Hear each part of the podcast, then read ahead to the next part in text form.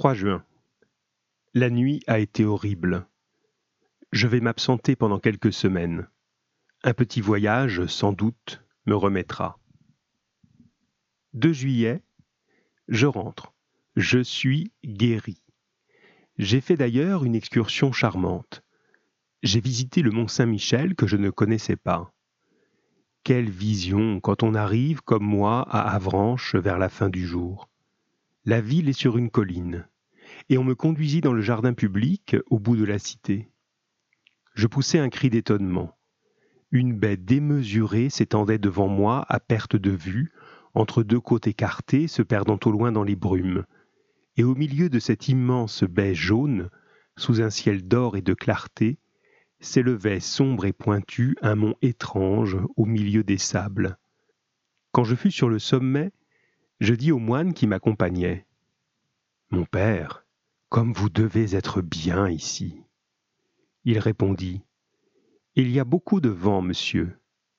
Et nous nous mîmes à causer en regardant monter la mer qui courait sur le sable et le couvrait d'une cuirasse d'acier. Et le moine me conta des histoires, toutes les vieilles histoires de ce lieu, des légendes, toujours des légendes. Une d'elles me frappa beaucoup.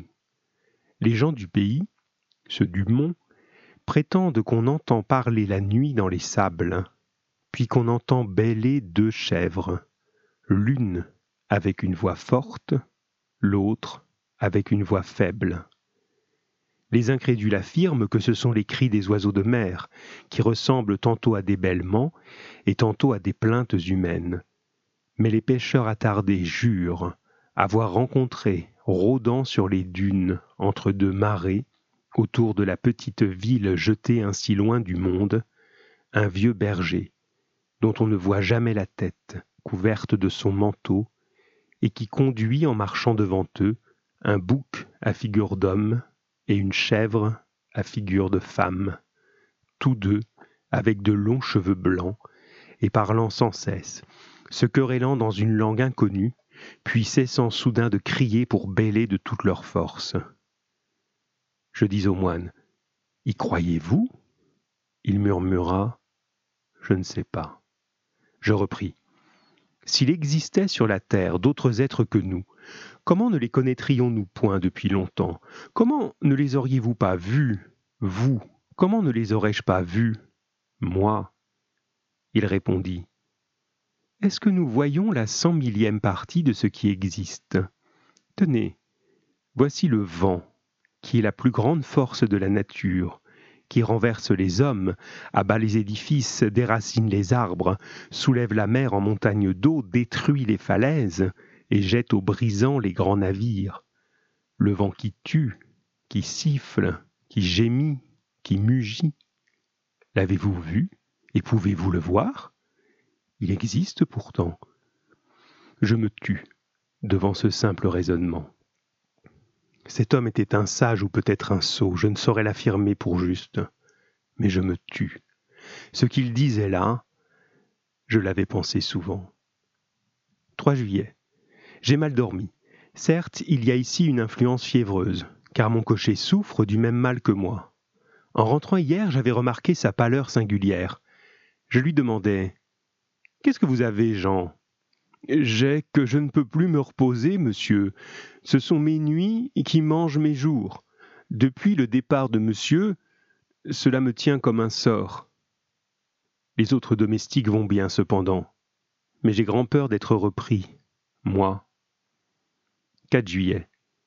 Décidément, je suis repris. Mes cauchemars anciens reviennent.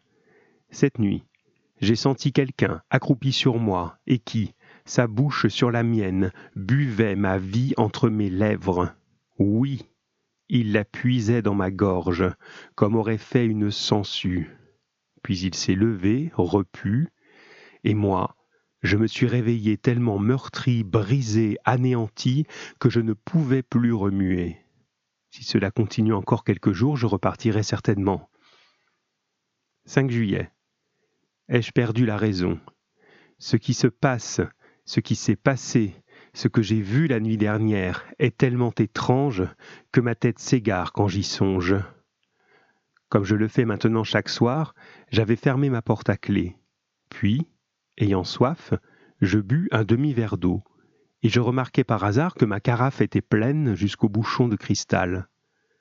Je me couchai ensuite, et je tombai dans un de ces sommeils épouvantables, dont je fus tiré au bout de deux heures environ par une secousse plus affreuse encore. Figurez-vous un homme qui dort, qu'on assassine, et qui se réveille avec un couteau dans le poumon, et qui râle, couvert de sang, et qui ne peut plus respirer, et qui va mourir, et qui ne comprend pas. Voilà. Ayant enfin reconquis ma raison, j'eus soif de nouveau. J'allumai une bougie, et j'allai vers la table où était posée ma carafe. Je la soulevai en la penchant sur mon verre. Rien ne coula. Elle était vide. Elle était vide, complètement. D'abord je n'y compris rien, puis tout à coup je ressentis une émotion si terrible que je dus m'asseoir, ou plutôt que je tombai sur une chaise. Puis je me redressai d'un saut pour regarder autour de moi. Puis je me rassis, éperdu d'étonnement et de peur devant le cristal transparent. Je le contemplais avec des yeux fixes, cherchant à deviner. Mes mains tremblaient. On avait donc bu cette eau. Qui? Moi? Moi, sans doute. Ce ne pouvait être que moi. Alors j'étais somnambule. Je vivais, sans le savoir, de cette double vie mystérieuse qui fait douter s'il y a deux êtres en nous, ou si un être étranger, inconnaissable et invisible anime, par moments, quand notre âme est engourdie, notre corps captif qui obéit à cet autre comme à nous-mêmes, plus qu'à nous-mêmes. Ah, qui comprendra mon angoisse abominable, qui comprendra l'émotion d'un homme saint d'esprit, bien éveillé, plein de raison, et qui regarde épouvanté à travers le verre d'une carafe un peu d'eau disparue pendant qu'il a dormi. Et je restai là jusqu'au jour, sans oser regagner mon lit. 6 juillet. Je deviens fou. On a encore bu toute ma carafe cette nuit. Ou plutôt, je l'ai bu. Mais est-ce moi? Est-ce moi? Qui serait-ce? Oh mon Dieu, je deviens fou. Qui me sauvera? 10 juillet. Je viens de faire des épreuves surprenantes. Décidément, je suis fou. Et pourtant. Le 6 juillet, avant de me coucher, j'ai placé sur ma table du vin, du lait, de l'eau, du pain et des fraises. On a bu, j'ai bu, toute l'eau et un peu de lait. On n'a touché ni au vin, ni aux fraises. Le 7 juillet, j'ai renouvelé la même épreuve qui a donné le même résultat. Le 8 juillet, j'ai supprimé l'eau et le lait. On n'a touché à rien. Le 9 juillet, enfin, j'ai remis sur ma table l'eau et le lait seulement, en ayant soin d'envelopper les carafes en des linges de mousseline blanche, c'est un tissu très fin, et de ficeler les bouchons. Puis j'ai frotté mes lèvres, ma barbe, mes mains, avec de la mine de plomb, et je me suis couché. L'invincible sommeil m'a saisi, suivi bientôt de l'atroce réveil. Je n'avais point remué. Mes draps eux-mêmes ne portaient pas de taches. Je m'élançai vers ma table. Les linges enfermant les bouteilles étaient demeurés immaculés, sans taches. Je déliais les cordons en palpitant de crainte. On avait bu toute l'eau, on avait bu tout le lait. Oh mon Dieu. Je vais partir tout à l'heure pour Paris. 12 juillet. Paris. J'avais donc perdu la tête ces jours derniers.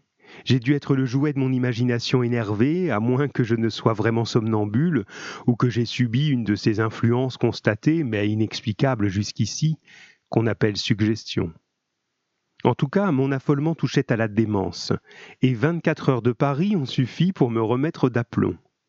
Hier, après des courses et des visites qui m'ont fait passer dans l'âme de l'air nouveau et vivifiant, j'ai fini ma soirée au théâtre français. On y jouait une pièce d'Alexandre Dumas fils, et cet esprit alerte et puissant a achevé de me guérir. Certes, la solitude est dangereuse pour les intelligences qui travaillent. Il nous faut autour de nous des hommes qui pensent et qui parlent. Quand nous sommes seuls longtemps, nous peuplons le vide de fantômes. Je suis rentré à l'hôtel très gai par les boulevards. Au coudoiement de la foule, je songeais, non sans ironie, sans, sans ironie, à mes terreurs, à mes suppositions de l'autre semaine. Car j'ai cru, oui, j'ai cru qu'un être invisible habitait sous mon toit. comme notre tête est faible et s'effare et s'égare vite dès qu'un petit fait incompréhensible nous frappe. Au lieu de conclure par ces simples mots Je ne comprends pas parce que la cause m'échappe, nous imaginons aussitôt des mystères effrayants et des puissances surnaturelles. 14 juillet, fête de la République. Je me suis promené par les rues. Les pétards et les drapeaux m'amusaient comme un enfant. C'est pourtant fort bête d'être joyeux à date fixe par décret du gouvernement. Le peuple est un troupeau imbécile, tantôt stupidement patient et tantôt férocement révolté. On lui dit Amuse-toi, il s'amuse. On lui dit Va te battre avec le voisin, il va se battre. On lui dit Vote pour l'empereur, il vote pour l'empereur. Puis on lui dit Vote pour la République, il vote pour la République. Ceux qui le dirigent sont aussi sots. Mais au lieu d'obéir à des hommes, ils obéissent à des principes, lesquels ne peuvent être que niais, stériles et faux, par cela même qu'ils sont des principes, c'est-à-dire des idées réputées certaines et immuables en ce monde où l'on n'est sûr de rien, puisque la lumière est une illusion, puisque le bruit est une illusion. 16 juillet. J'ai vu hier des choses qui m'ont beaucoup troublé. Je dînais chez ma cousine, Madame Sablé, dont le mari commande le 76e régiment de chasseurs à Limoges. Je me trouvais chez elle avec deux jeunes femmes, dont l'une a épousé un médecin, le docteur Parent, qui s'occupe beaucoup de maladies nerveuses et des manifestations extraordinaires auxquelles donnent lieu en ce moment les expériences sur l'hypnotisme et la suggestion. Il nous raconta longtemps les résultats prodigieux obtenus par des savants anglais et par les médecins de l'école de Nancy. Les faits qu'il avança me parurent tellement bizarres que je me déclarai tout à fait incrédule. Nous sommes, affirmait-il, sur le point de découvrir un des plus importants secrets de la nature, je veux dire un de ses plus importants secrets sur cette terre, car il en a certes d'autres autrement importants, là-bas dans les étoiles. Depuis que l'homme pense, depuis qu'il sait dire et écrire sa pensée, il se sent frôlé par un mystère impénétrable pour ses sens imparfaits, et il tâche de suppléer par l'effort de son intelligence à l'impuissance de ses organes. Quand cette intelligence demeurait encore à l'état rudimentaire, cette hantise des phénomènes invisibles a pris des formes banalement effrayantes, de là sont nées les croyances populaires au surnaturel, les légendes des esprits rôdeurs, des fées, des gnomes, des revenants, je dirais même la légende de Dieu, car nos conceptions de l'ouvrier créateur, de quelque religion qu'elle nous vienne, sont bien les inventions les plus médiocres, les plus stupides, les plus inacceptables sorties du cerveau apeuré des créatures. Rien de plus vrai que cette parole de Voltaire. Dieu a fait l'homme à son image, mais l'homme le lui a bien rendu. Mais depuis un peu plus d'un siècle, on semble pressentir quelque chose de nouveau. Mesmer et quelques autres ont mis sur une voie inattendue, et nous sommes arrivés vraiment depuis quatre ou cinq ans surtout à des résultats surprenants. Ma cousine, très incrédule aussi, souriait. Le docteur Parent lui dit Voulez-vous que j'essaie de vous endormir, madame Oh oui, je veux bien. Elle s'assit dans un fauteuil, et il commença à la regarder fixement en la fascinant. Moi, je me sentis soudain un peu troublé, le cœur battant, la gorge serrée.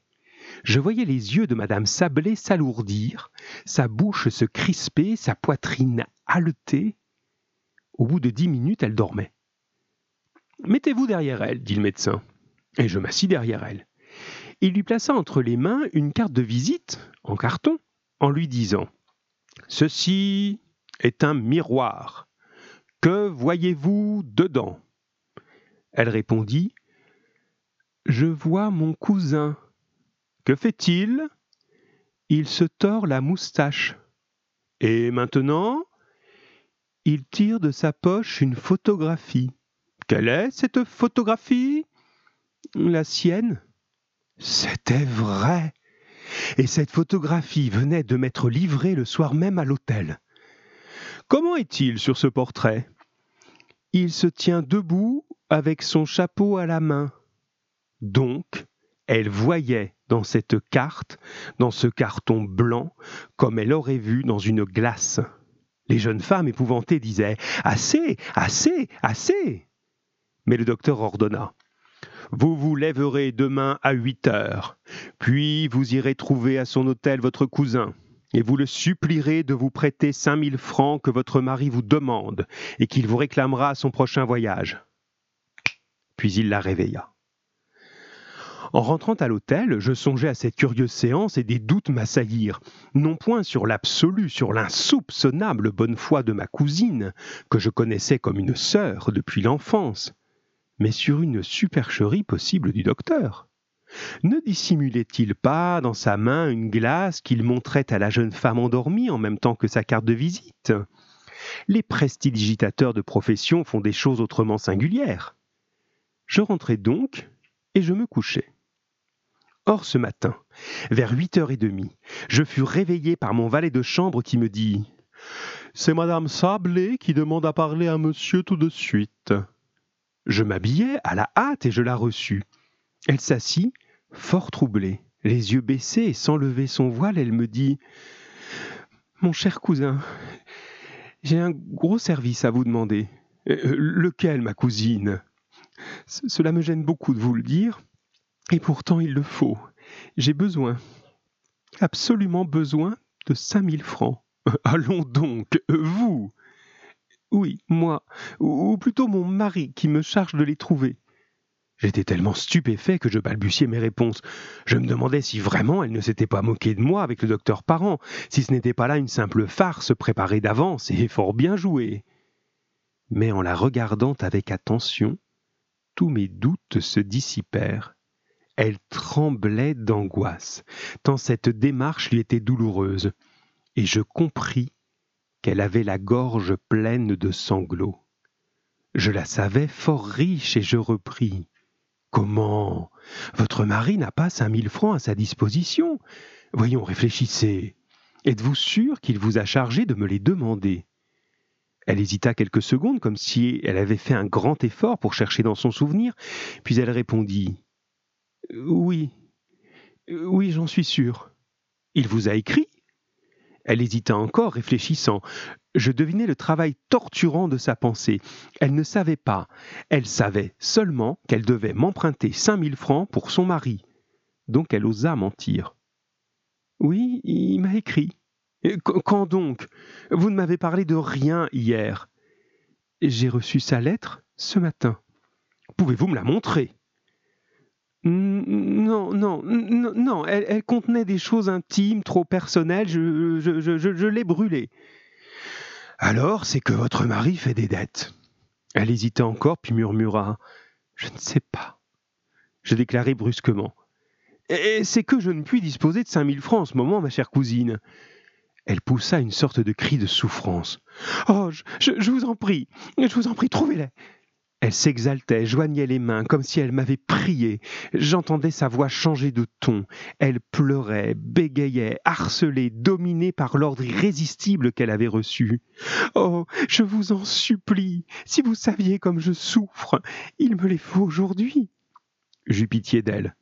Vous les aurez tantôt, je vous le jure. Elle s'écria. Oh, merci, merci, que, que vous êtes bon. Je repris. Mais vous rappelez-vous? Ce qui s'est passé hier chez vous euh, Oui. Vous rappelez-vous que le docteur Parent vous a endormi? Oui. Eh bien, il vous a ordonné de venir m'emprunter ce matin cinq mille francs et vous obéissez en ce moment à cette suggestion. Elle réfléchit quelques secondes et répondit Puisque c'est mon mari qui les demande. Pendant une heure, j'essayais de la convaincre, mais je n'y pus parvenir. Quand elle fut partie, je courus chez le docteur. Il allait sortir et il m'écouta en souriant. Puis il dit Croyez-vous maintenant? Ah oui, il le faut bien. Allons chez votre parente. Elle sommeillait déjà sur une chaise longue, accablée de fatigue. Le médecin lui prit le pouls, la regarda quelque temps, une main levée vers ses yeux, qu'elle ferma peu à peu sous l'effort insoutenable de cette puissance magnétique. Quand elle fut endormie. Votre mari n'a plus besoin de cinq mille francs. Vous allez donc oublier que vous avez prié votre cousin de vous les prêter. Et s'il vous parle de cela, vous ne comprendrez pas. Puis il la réveilla. Je tirai de ma poche un portefeuille. Voici, ma chère cousine, ce que vous m'avez demandé ce matin.